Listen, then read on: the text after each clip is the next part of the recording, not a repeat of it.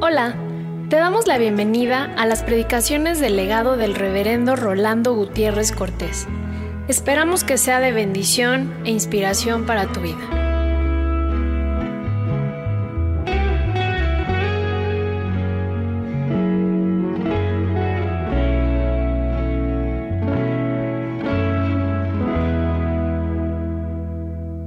Es no cometerás adulterio. Y el comentario que hace Jesús es, oísteis que fue dicho, no cometerás adulterio. Pero yo os digo que cualquiera que mira a una mujer para codiciarla, ya adulteró con ella en su corazón. Por tanto, si tu ojo derecho te es ocasión de caer, saca y échalo de ti. Pues mejor te es que se pierda uno de tus miembros y no que todo tu cuerpo sea echado al infierno. Y si tu mano derecha te es ocasión de caer, corta y échala de ti. Pues mejor te es que se pierda uno de tus miembros y no que todo tu cuerpo sea echado al infierno. Tres cosas que quisiera que consideráramos para orar en estos momentos. Primero, en el verso 28, el Señor asevera que el adulterio afecta el corazón. Segundo, en el verso 29 habla que el cuerpo, por causa de esta situación, puede ser echado al infierno. Y en el verso 30, de la misma manera. Dos veces es mencionada aquí la doctrina del infierno, una vez el efecto en el corazón y el comentario de Jesús es sobre el no cometerás adulterio. El séptimo mandamiento, no adulterarás. Cuando fue dado por Dios en el monte Sinaí, no estábamos justamente envueltos en música de Bach, ni se encontraba el pueblo elevando alabanzas, ni estaban con espíritu adorante en medio del desierto. Habían pasado una experiencia de liberación, gozo en sus corazones hacía presa de cada una de sus emociones, el paso por el Mar Rojo, inolvidable a través de la historia de los hebreos, indudablemente estaba fresco, pero mientras el Señor estaba hablando con Moisés en el monte Oreb, conocido con el vulgar nombre de Sinaí, ese pueblo se encontraba fabricando un becerro de oro. Se encontraba en algarabía, en orgías, en un desenfreno total. Nadie los podía parar. Por eso, nosotros no podemos menos que darle gracias a Dios que nos permite en este ambiente de recogimiento y de expectación espiritual escuchar la voz de Dios acerca de lo sagrado del matrimonio y de lo sagrado del hogar. Y si esta palabra fue dicha por Dios para que tuviera eco en el corazón de aquel pueblo, endurecido, envilecido, rebelde y contumaz, como lo califica la Biblia. ¿Con cuánta más razón nosotros debemos recibir esta palabra con sumisión No adulterarás indica lo sagrado del matrimonio, lo sacro del matrimonio. Destaca el respeto por la íntima unión que exige fidelidad plena al voto de una pareja que ante la presencia suya anhela el bien de sus hijos en una unidad indisoluble. No adulterarás destaca el cariño que en forma indivisible es ofrecido mutuamente en casto amor, donde lo divino y lo humano se junta con ternura de afectos para compartir una vida común, una vida de pareja. No adulterarás es superación del egoísmo, donde cada quien debe sacrificarse por el otro, debe gozarse en darse al otro.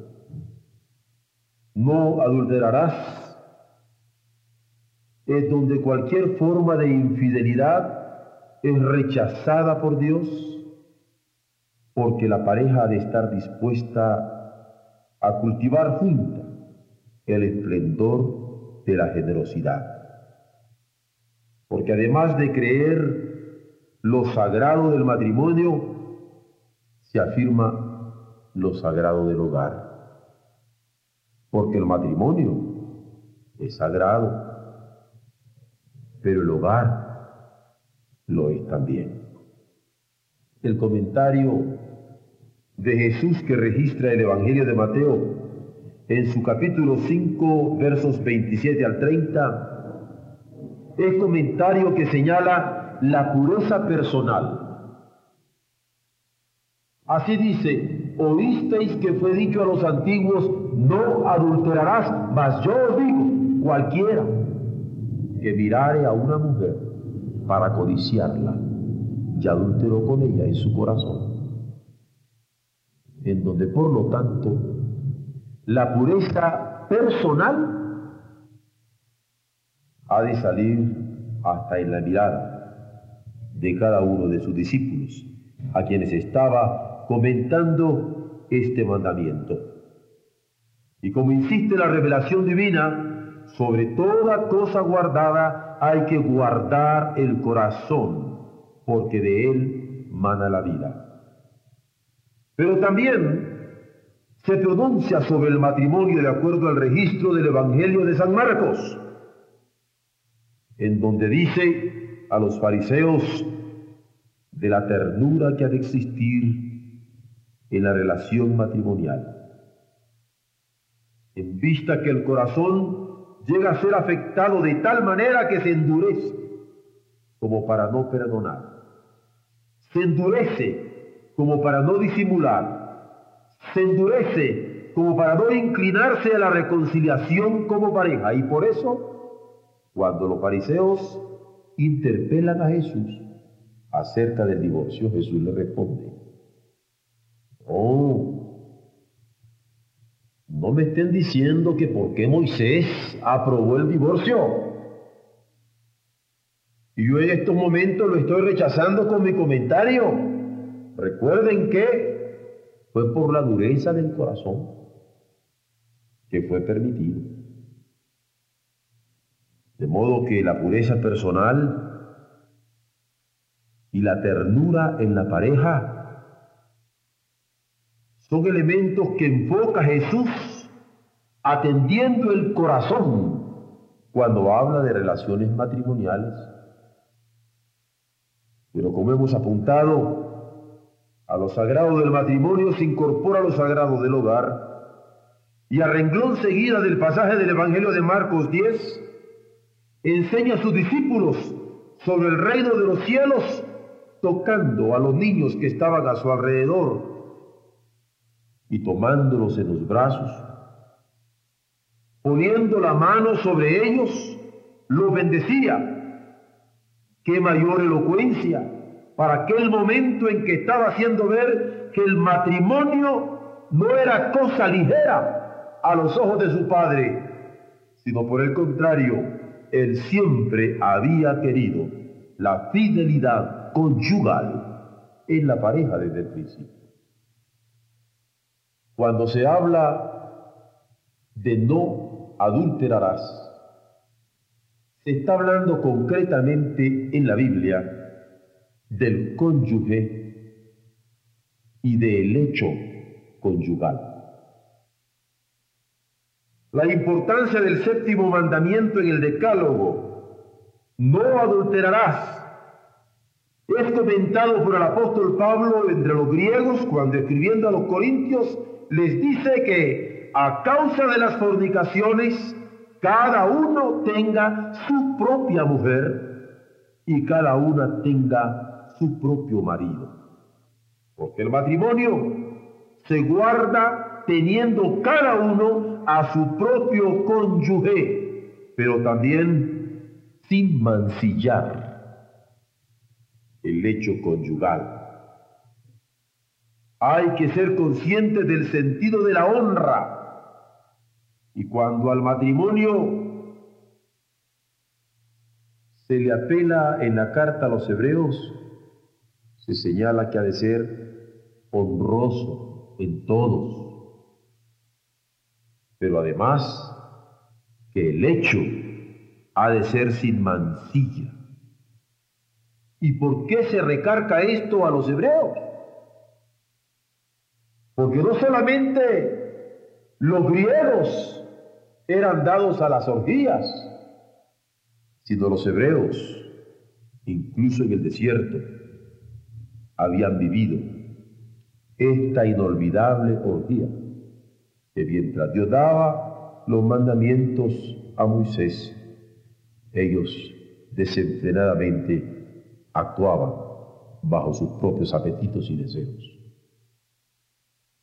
Pero también cuando la palabra del Señor dice no adulterarás, habla sobre la codicia porque el irrespeto a la honra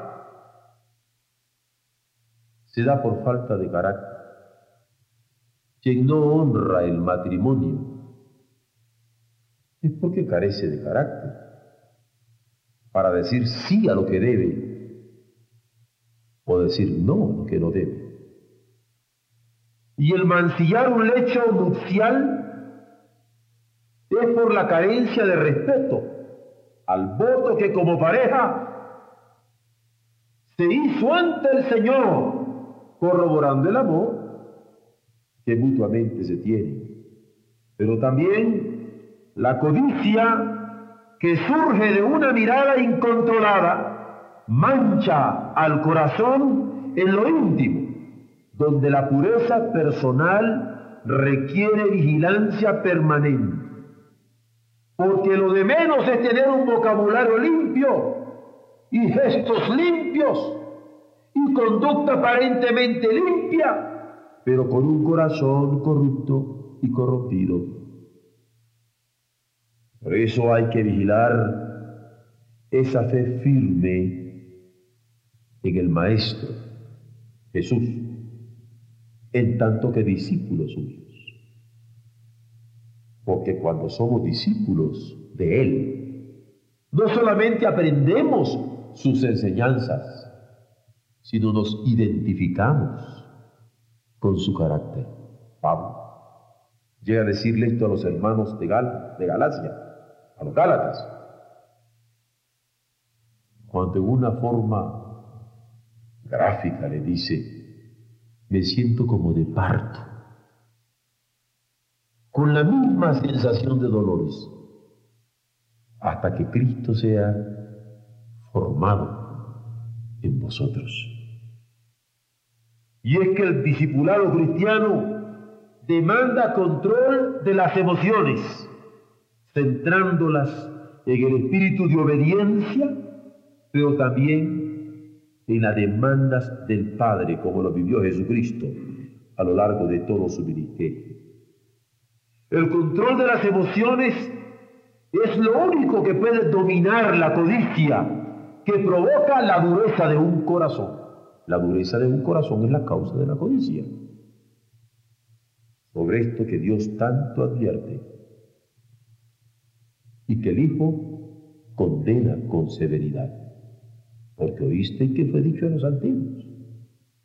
No adulterarás. Mas yo digo que cualquiera que mirare a una mujer para codicia, ya adulteró con ella en su corazón. Pero este mandamiento de no adulterarás demanda el ser una sola carne. Toda demanda a hacer es fuerte. Pero hacer una sola carne como pareja es elocuente. Lo sagrado del matrimonio está avalado por la ley de Dios. Él es quien dice, no adulterarás, y eso basta.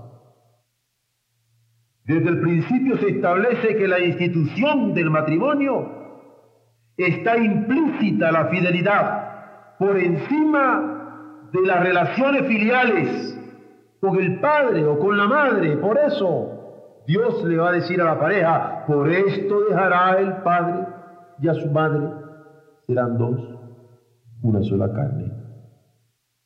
Porque la unión se establece,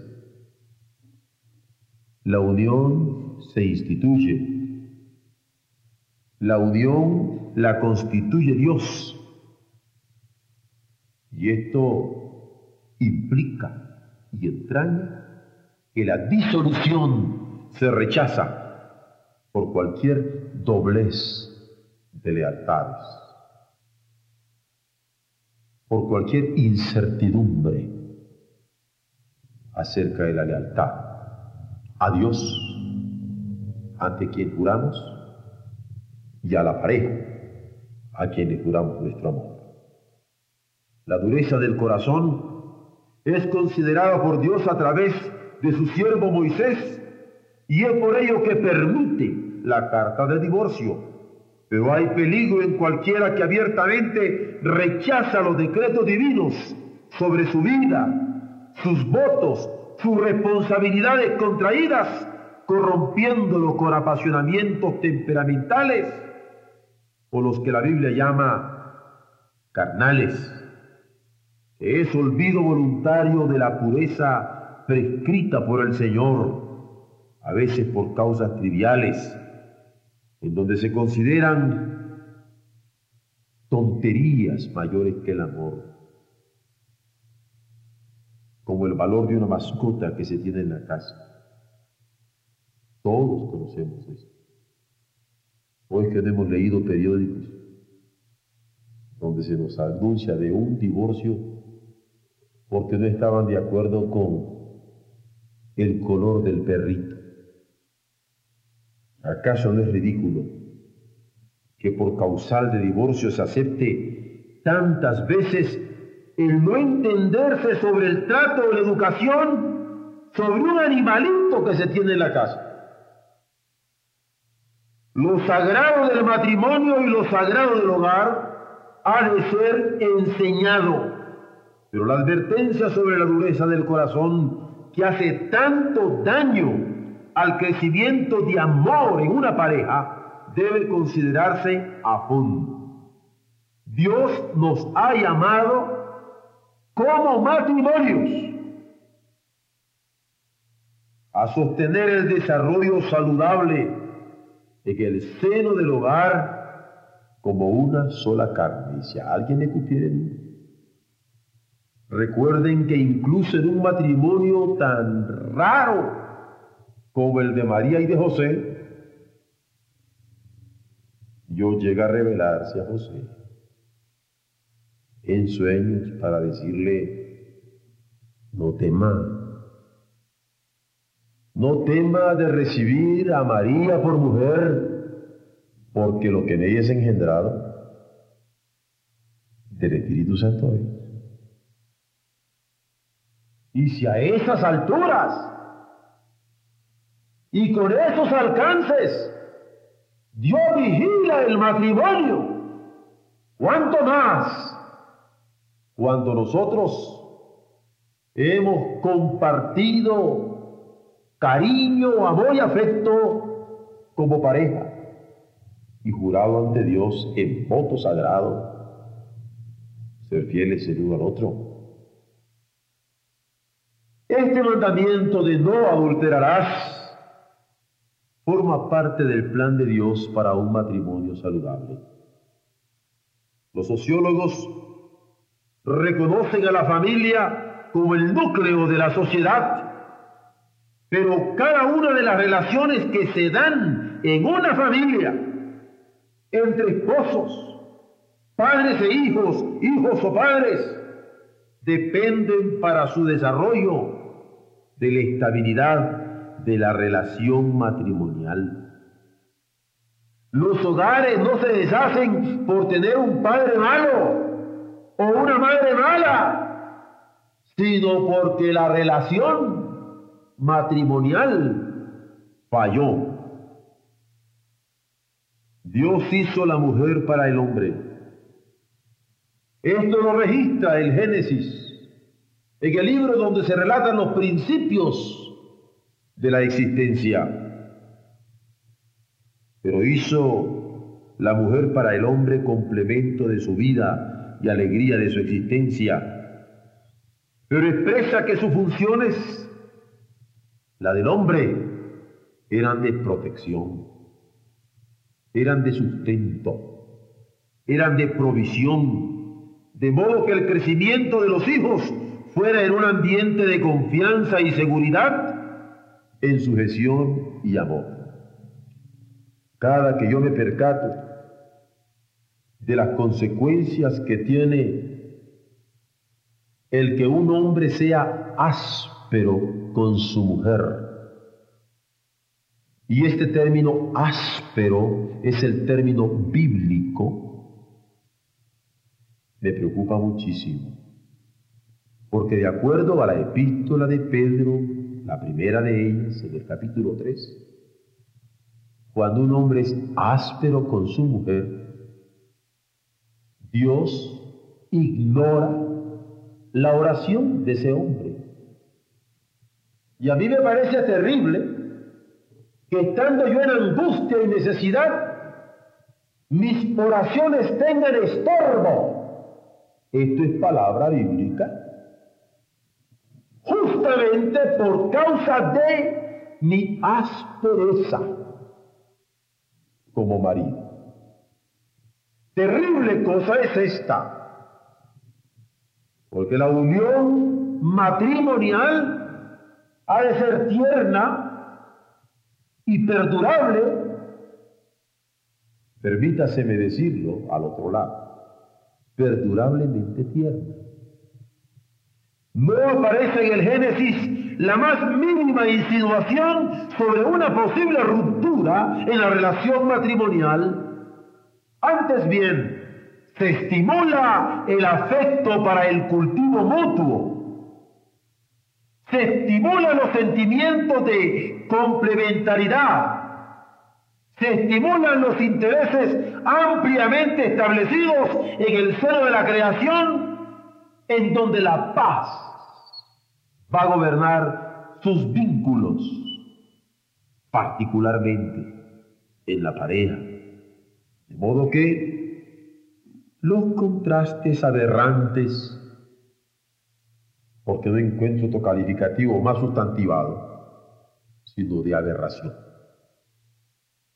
Esos contrastes de distanciamientos, de pleitos, de separaciones, de pérdidas de equilibrio emocional por diversidades de opinión, no tienen asomo siquiera en la creación de la primera pareja. ¿O ustedes encuentran algo que se diga acerca de esto? Cuando se habla de la creación de esta primera pareja de parte de Dios, de esta institución primaria que se llama familia, que antecede la institución misma de la iglesia. Alguien puede objetar que la primera pareja no debía tener problemas porque no había población que compartiera con ellos. Pero Jesús lo aclara. Lo que Dios juntó, ningún hombre lo separe. Porque si Dios instituyó la familia, constituyéndola desde la vinculación complementaria de una pareja, no debe separarlos los intereses humanos, irrumpiendo en el plan divino por no decir interrumpiendo el plan divino, violando el plan divino, adulterando el plan divino y mancillando la relación divina que él quiso establecer. Este es el séptimo mandamiento. No adulterarás. Y la dignidad del matrimonio comienza por el respeto a la dignidad del cónyuge, pero también a la santidad del hecho conyugal. Si alguien quiere ahondar en esto, puede leer la primera carta de San Pablo a los tesalonicenses en el capítulo 4. Y se percatará que la santificación no es doctrina que se aprende, sino relación que se vive a nivel de vida conyugal. La dignidad del hogar se cuida, evitando caer aún impensadamente en la codicia a la que Jesús hizo alusión cuando habló de cuidar la mirada a una mujer que no es la propia. La reverencia a la ley de Dios en cuanto a la dignidad del matrimonio, la dignidad del hogar y la santidad del hecho conyugal requiere considerar el significado de ser una sola carne, rechazando deformaciones, perversiones, las prácticas de los llamados amores libres, profanando con prácticas ilícitas de egoísmo y placer la pureza en el vivir. No adulterarás, es ley divina, punto. No adulterarás, es ley de Dios que entraña un plan, el desarrollo íntimo de la unión conyugal, el ejemplo intachable en favor de los hijos que son dados como herencia suya el cultivo de un cariño respetuoso, considerándose cada uno a sí mismo como un mutuo don, dispuesto a enriquecer de amor la vida del otro. Bello es aquel hogar donde el marido le puede decir a la esposa, ¿sabes qué, mi amor? De veras que eres un don del cielo para mí. O la esposa que le puede decir al marido, ¿sabes qué, cariño? De veras que eres el regalo que el Señor tenía para mí. Porque es un don mutuo de parte de Dios. Si la fidelidad conyugal es base de la integridad de la familia, ¿por qué no abrazarnos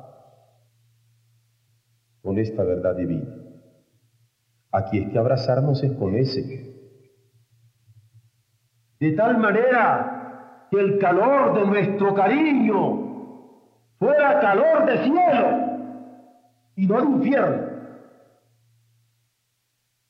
Repito, si la fidelidad conyugal es base de la integridad de la familia, ¿por qué no abrazarnos de esta verdad divina, iluminados con la palabra de Cristo, que invita a sus discípulos a vivir normas estrictas en cuanto a la pureza de sus costumbres, a la pureza de sus hábitos, a la pureza de la conjugación de caracteres en medio de la laxitud del mundo que nos rodea? Dios quiere de sus discípulos carácter, en donde podamos imprimir santidad en un mundo de pecado. Muchos podrán decir que no se puede cumplir la ley de Dios. Menos el autoexamen al que Jesús invita a sus discípulos en el sermón de la montaña.